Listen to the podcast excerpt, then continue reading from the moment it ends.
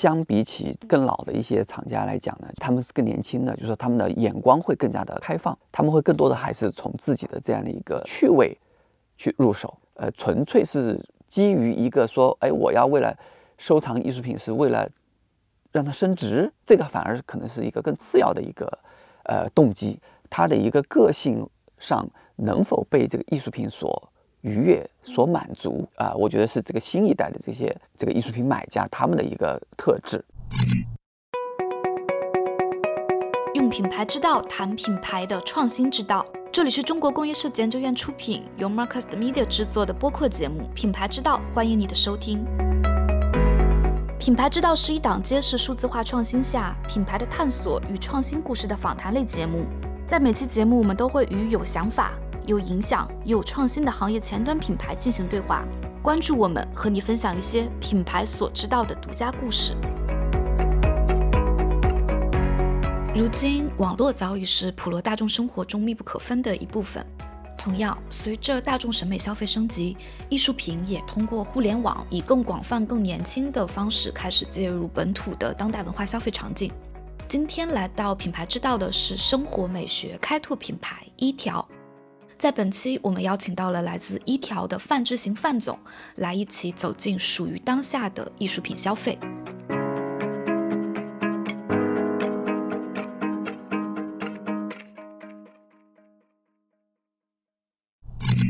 先有请范总为我们介绍一下一条艺术的话，它是一个什么样的平台呢？呃，一条艺术是基于我们整个一条的整个这样一个公司上面搭建的一个专门针对和指向艺术品的这么一个交易平台。那我们以前呢是拍这个短视频的，最早是这个一天一条短视频，这个就是我们名字的来由，一条嘛，所以整个的节奏其实是非常快的。然后我们本身呢也高密度的、频繁的去报道了很多，大概国内外有几千位这个艺术家呀。建筑师啊，设计师啊，生活美学家啊，类似于这样的一些人物。所以呢，这样的话就我们积累了很多高审美、高净值的用户。那现在呢，在全网大概是六千多万粉丝。后来呢，我们在二零二零年的时候呢，曾经尝试过一场这个慈善拍卖，当时的线上的单件作品就拍出了一百八十万，所以呢，呃，总成交额呢大概就有一千二百多万。所以那个时候我们发现说，我我们的用户对于这个当代艺术有。很高的一个热情，所以呢，就开始后来开始搭建团队做这个呃日拍，然后基于这个手机端碎片化的这个高品质的网拍，等于是来做这样的事情。当时呢，因为这个传统艺术行业呢也有自己的一套玩法，所以呢，就是呃要怎么样和互联网这个结合，那也需要这个时间，所以花了一段时间做这样一个技术迭代。后来呢，在那个二零二一年呢，我们等于又搭了一个艺术频道。就等于是我们也是有拍卖和艺术频道，相当于是有这两条线。这个艺术频道呢，本身就已经和这个两百多家画廊和艺术家和他们签约，然后他们入驻，呃，也有几百个独立艺术家跟我们在合作。我们等于是通过基于一条的整个这样一个用户的这样一个资源，来帮这些画廊啊和艺术家呀，来帮他们做他们的这样一个曝光和销售。目前呢，差不多有。七千多件艺术品已经从我们这里卖掉了。当代年轻人对艺术品消费，特别是线上消费艺术品，会是一种什么样的态度？当代人为什么会开始去拥抱线上艺术品消费了呢？呃，二零二二年的时候，那个巴塞尔曾经做过一个艺术市场的全球的一个报告。那那个报告里面就是说，在这个二零一九年一直到这几年啊，整个线上艺术销售的这样的一个占比是在。不断的上升的，到了这个去年它已经是百分之二十了。也就是说，这个线上的销售，呃，我觉得用户来讲呢，就是说其实大家对于这个艺术品收藏的这样的一个需求一直在的，只不过呢，以前呢，就是说因为它的圈子相对比较封闭，它也没有互联网化，所以呢，很多的新一代的这些藏家，他其实是没有这样的渠道，或者说没有这样的一个呃方便的这样一个通道，帮助他们去。靠近这些艺术品，以及说是怎么样去能够去购买到这些艺术品。就像以前大家想到我想收藏一幅艺术品，可能我第一反应想到的只有线下的拍卖对对对对对对。那那个的话，就说你就会感觉你的进入门槛就会很高嘛，对对吧？那我们其实聊到当代年轻人特别对艺术收藏的热情，我们知道一条艺术近期也推出了首个线上的艺术与设计博览会，能不能为我们介绍一下它是一个什么样的博览会呢？呃，这个博览会就是一个，它有几个特点哈。第一个特点其实它就是基于互联网的，因为我们本来就是一个互联网公司。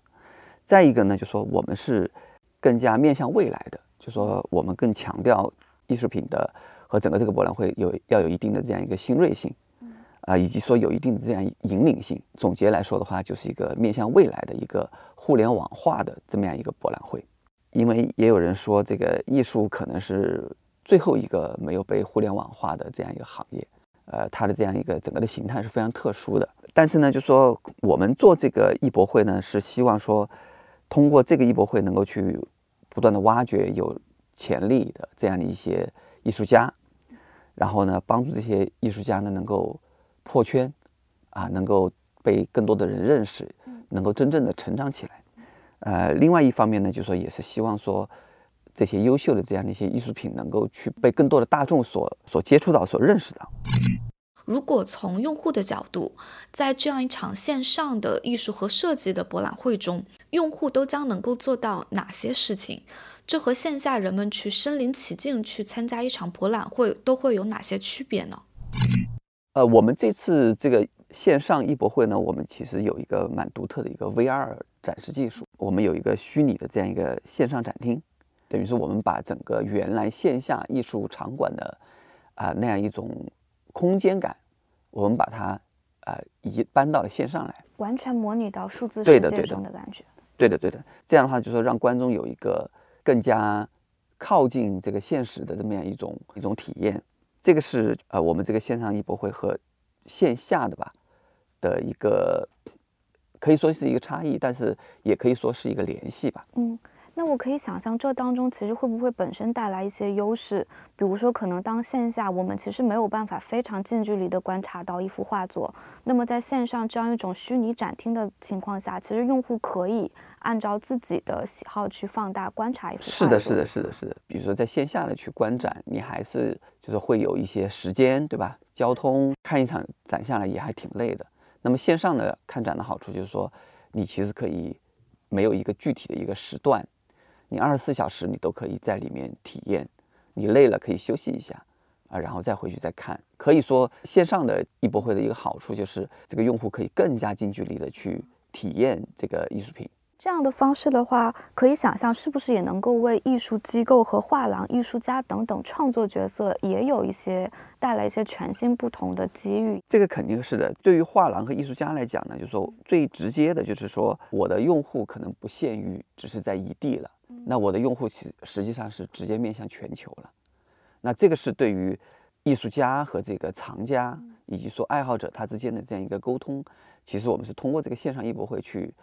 打破这个空间的这样一个限制。那是不是也也是说，对艺术家来说，其实就是我能够，比如说像传统的画廊参展，我们知道会有大量的成本，从前期的沟通到场馆到布展。对的，对的。而且呢，就说我们这次的话，就说。等于是每一家参展的画廊，它都有一个它自己的一个 VR 展厅，然后这个展厅实际上我们是交给这个画廊自己在设计，就像它可以在我们的博览会中搭出一个虚拟的自己的小场馆。没错没错，也就是说，对于画廊和布展来说，这个也是一个非常方便的这样一个手段。而且就是说，在这个展厅里面，其实我们也是会直接的去指示和引导，说当你看中了哪个啊哪一件艺术品，那么直接的你就可以。跟这个我们的这个收藏顾问就可以直接联系购买了。收藏顾问就主要是我们的企微啊，我们有企业微信，相当于是啊，我们这边的工作人员会就会来接待对这些产品感兴趣的厂家。所以对用户来说，其实他体验到的可以说和线下除了没有真的人到这个地方之外，其实体验还是非常接近的。哎，是的，是的，呃，这个体验的话就说非常流畅的。呃，这次我们是。二十八家的这个参展画廊，这二十八家呢，其实我们是有一个总顾问，就是油罐啊艺术中心的那个馆长乔志斌，等于是在做我们这次的这个线上艺博会的总顾问啊。等于这二十八家呢是在他的这样的一个把关下啊，我们去邀请进来的。所以呢，整个画廊的这个品质肯定是第一位的。我觉得线上的博览会真的是也打开了很多不管用户和艺术家对于整个艺术品交易的一些全新的可能。其实这也是就像我们刚刚讲的，其实互联网时代基于互联网的平台能够为艺术市场带来的机遇，在今天这样一个数字化的时代下，未来的互联网技术还能够如何为艺术市场去打开增量呢？互联网技术呢，就说它最重要的起到的一个价值呢是做这种连接。那么在这种连接下呢，就是说我们呃实际上是降低了。每一个用户，他融入艺术市场以及去搜索艺术品的这么一个门槛，对门槛是大幅度被互联网降低的。对对对对对，嗯，包括像比如说像我们的整个藏家画像里面，就我们是这个受教育程度比较高的这样的一个一二线城市，有稳定的这样一个收入能力和消费能力的一些中青年用户。那这些用户呢，其实就和传统的拍卖行。以及画廊，他们面向的很多的用户是不太一样的，他们整体的面貌会更加年轻。传统拍卖行的用户可能会是偏什么样的？他们可能会偏呃中老年一些吧。这也直接就会反映在像艺术藏品本身作品的不同的一些调性上。对的，对的，对对对。嗯，像我们这些用户里面呢，它有很大一部分比例其实就是企业主啊，或者是企业高管啊，因为它和我们整个一条大的这个用户池子是。重合度是非常高的嘛，所以呢，就是绝大部分我们这个线上艺博会，它的很多的用户都不是这个传统艺术圈的这个用户，很多人甚至于都不知道这个传统拍卖怎么样去参加，怎么样去进入。所以呢，就说呃，对于这个艺术市场的这个增量来讲，就说，那这一部分的这样一些用户，他们比较年轻，比较新锐，可能他们对于本身对于互联网也会更加熟悉。呃，但反倒是他们对于这个艺术收藏的这样的一个这方面的知识，他们反而是欠缺的。所以呢，这样的一些这样的一个人群，可以说是在我们看到哈，是这个整个这个艺术品市场增量的一个很大的一个突破口。他们自己呢，是对于这个当代艺术品啊需求和是很旺盛的。呃，因为当代的很多中青年的艺术家表现的这样的一些艺术主题，那其实和这一批群用户呢，它其实又是非常的吻合的。就这些艺术家和这些用户，他们其实是，呃，一个时代的人，嗯啊，所以呢，就是他们也会大量的去学习和获取关于这些这一代新一代这些艺术家的他们的关于他们的知识和资讯。那么，像当代用户，像他们去了解到一些年轻艺术家，一般会通过什么样的渠道呢？像我们的话，因为我们本来就也还是在做，我们本来也有一个艺一条艺术的这么一个号嘛。就是公众号、视频号、抖音这样的。那么我们本来也就是做这个传播出身的，做做媒体出身的。所以呢，我们的这样的一个号就是在不停的在介绍和这个呃向大家告知大家这些新一代艺术家的他们的故事，那他们的成就。那我们很多用户呢，其实也是因为我们的报道而去认识了这些呃艺术家。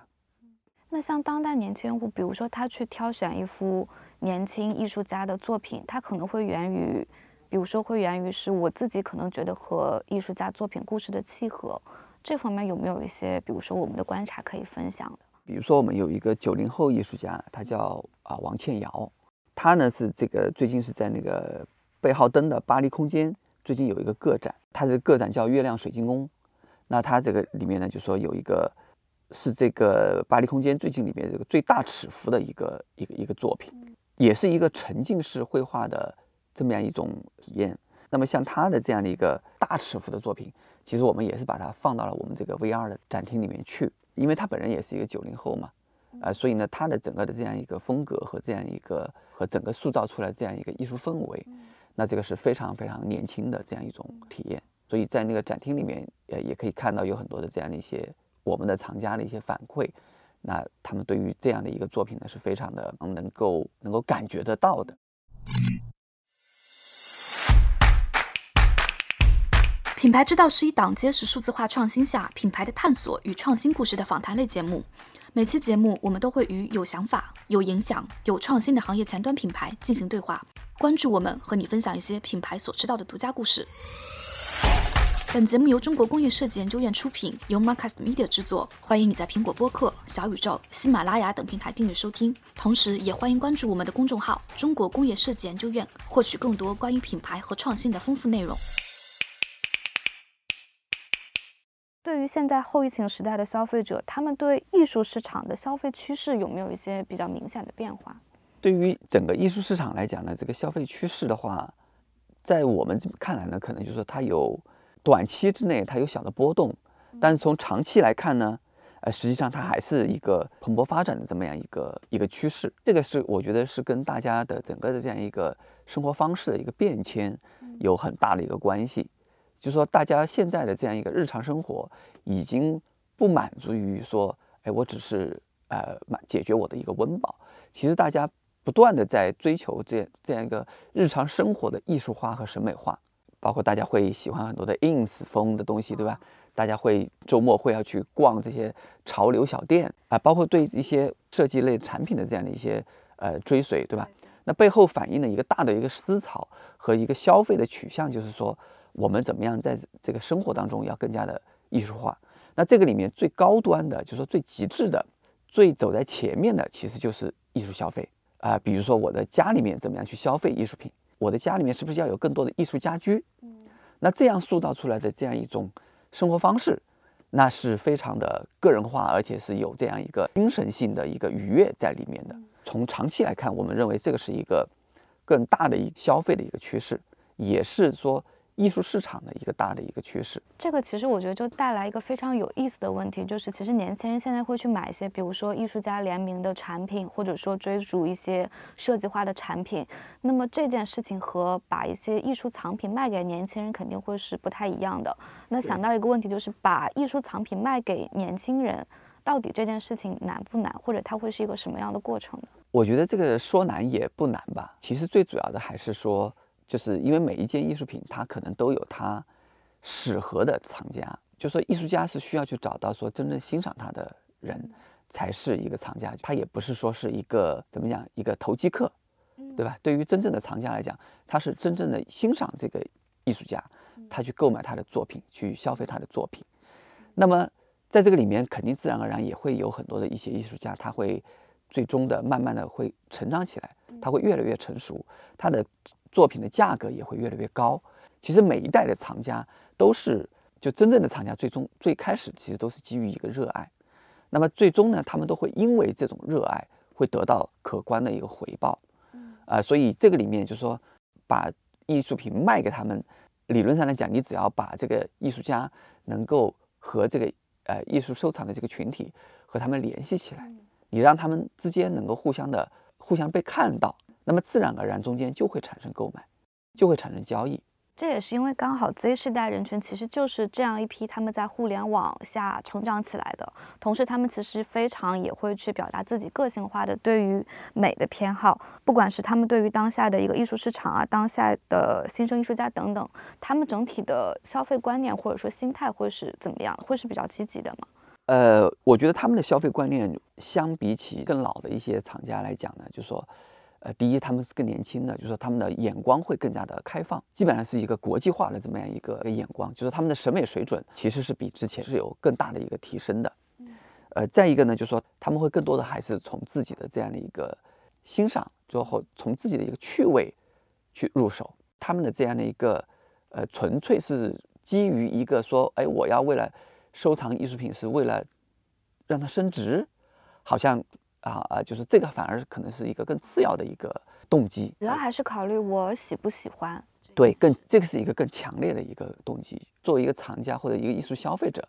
他的一个个性上能否被这个艺术品所愉悦、所满足，这个可能是他们。啊，我觉得是这个新一代的这些这个艺术品买家他们的一个特质。嗯，我们看到其实现在市面上非常多的品牌都开始更深入的去和艺术家联名。嗯，这会不会其实成为一种艺术商品化，同时也是商品艺术化这两者不断去破圈交融的全新方式呢？啊，对，这个这个就像我啊刚才提到，就是说因为整个大的一个消费潮流，其实是说。就是，尤其是中国的年轻人对于这个生活艺术化的这样一个这样一个需求，是在不断的在体现，以及在强化的。所以呢，这些商品品牌也好，对吧？呃，他们也都希望说是和这个艺术来取得某种关联。呃，但是这种呢，它和真正的我们说纯粹的艺术市场，它还是它还只是一个跨界，对吧？它毕竟不是真正意义上的这个艺术市场。但是呢，这个两两者之间呢是有一个互相促进的啊，因为它还是会有一些新的这样的一些产品能够涌现出来，而且呢，这些产品呢，我们说相对于真正的艺术品来讲，它是也是能够让这个呃艺术家能够艺术家的这个作品能够更容易被大众所这个接触到以及获取到的。那么这个是呃这一类市场的一个，我觉得是很有用的这么样一个一个一个一个地方，因为我们自己也有电商部门嘛，就是我们这边电商其实也是在尝试，哎，怎么样让我们所对接的这些品牌或者供应商，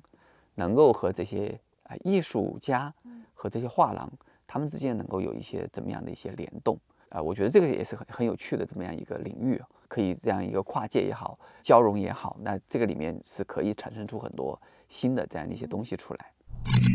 我们刚刚从用户的角度也聊了很多，那么对当下这些年轻的艺术家而言，从去推动艺术生态的层面上，目前一条艺术都在做哪些事呢？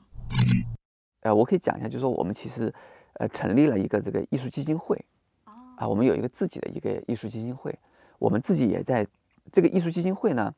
呃，我们会专注于做自己的一个收藏，就我们现在也在开始在收藏这些作品，呃，相当于是作为我们一条的企业收藏。这个基金会呢是今年三月份啊我们成立的，收藏的这样一个主要的方向呢就是这些蓝筹艺术家和青年艺术家。这个里面呢就是我们这个一级的和二级的也都在看，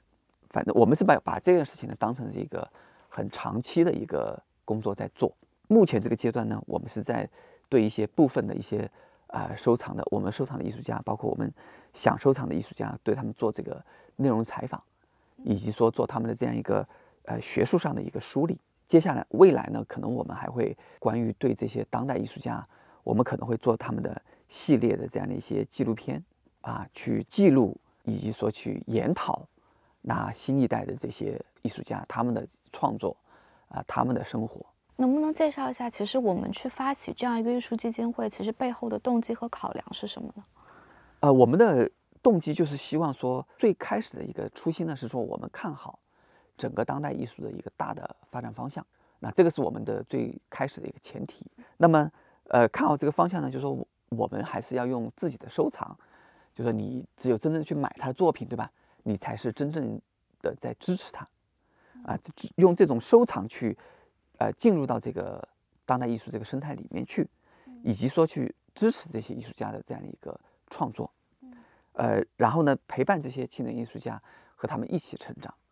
因为你收藏他的作品，这个可能是最最实在的一个支持。听到，其实咱们刚刚提到，其实我们基金会还会做一件事情，比如说和这些艺术家，包括对他们内容的采访、影片的记录。其实是不是对当代艺术家来说，其实他们也会很需要有这样一个去帮他们找到群体的平台？我觉得这个一定是的，对对对。然后呢，我们是希望说，啊，用收藏的方式啊，用艺术基金会，包括说用我们的报道，然后呢，这样的去去确定我们的这样一个价值取向。和我们的这样一个审美取向，对，然后呢，这样的一个价值判断和我们的这样一个品味的这样一个挑选，去推动，那么整个这样一个新一代的这个艺术的这样一个成长。因为任何一个好的一个艺术生态，不是说只有优秀的艺术家他才，呃，他就能够成立了。这里面同样的是需要说，啊，优秀的艺术媒体。那这样的话呢，才能够说让整个的这样一个艺术生态，才能够。活跃起来，以及说才真正的流动起来。那这个里面呢，就说一条其实主要就是扮演这么样一个角色，去帮助整个的呃艺术生态能够去进一步的这样一个成长。尤其是说那些他有很大潜力的这样的一些新生代的这些艺术家，那这些也恰好是我们最关注的，以及说我们最想去和他们一起成长的这样一个对象。一条艺术其实从媒体到现在已经完全打造成了年轻人心中一个非常品牌和艺术格调的内容 IP。想问一下，我们认为其实一条艺术到现在它的一个品牌力会是什么？我们是如何打造它这样一个品牌的？呃，我们的这样的一个一条艺术的这个品牌塑造，其实呃在最初的阶段，其实就是通过我们的媒体报道去去实现的。啊，就像之前我提到的说，我们是日复一日的去拍摄这些。艺术家的故事，然后呢，这种一日复一日的这个拍摄，实际上是也需要投入大量的这个人力和成本的。那这个呢，呃，就某种程度上讲，这个是我们最直接的去打造我们自己这样一个平台的这样的一个方式，就是老老实实的去讲好他们每一个艺术家的故事。啊。那我们在圈内呢，慢慢慢慢的，也就是说，我们的报道多了，那么在圈内大家慢慢慢慢也就都认识，呃，有一条艺术这样的一个这样一个存在，而且是在呃帮他们做传播和推广的这样一个事情。那因为这样的一个传播和推广呢，那恰好我们这边也吸引和聚集了很多的这样的一些啊感兴趣的一些用户和买家，那我们就基于这样的一个条件，那后来我们是等于是搭建了我们自己的 APP 小程序的平台，然后呢来做这个啊艺术家和这个买家之间的一个沟通和连接，啊，所以这个呃我们这个品牌塑造的过程，其实其实就是我们整个这个平台。啊，从无到有这么一个发展，这么样一个过程。作为非标品的艺术品，已然开始逐步进入了当代的本土文化消费场景。而一个好的生态，需要艺术家，需要优质的艺术媒体，当然也需要有艺术平台，为艺术生态的活跃和发展带来更广阔的舞台，在艺术家和用户之间去架起桥梁。感谢来自一条的范志行范总，今天为我们带来分享。这里是品牌之道，一档揭示数字化创新下品牌的探索与创新故事的访谈类节目。我们关注那些有想法、有影响、有创新的行业前端品牌，也关注品牌所知道的独家故事。你可以在苹果播客、小宇宙和喜马拉雅等平台订阅收听我们的节目，也欢迎关注我们的公众号“中国工业设计研究院”，获取更多关于品牌和创新的丰富内容。本节目由中国工业设计研究院出品，由 Marcus Media 制作。我是 v i a n 感谢你的收听，我们下期再见。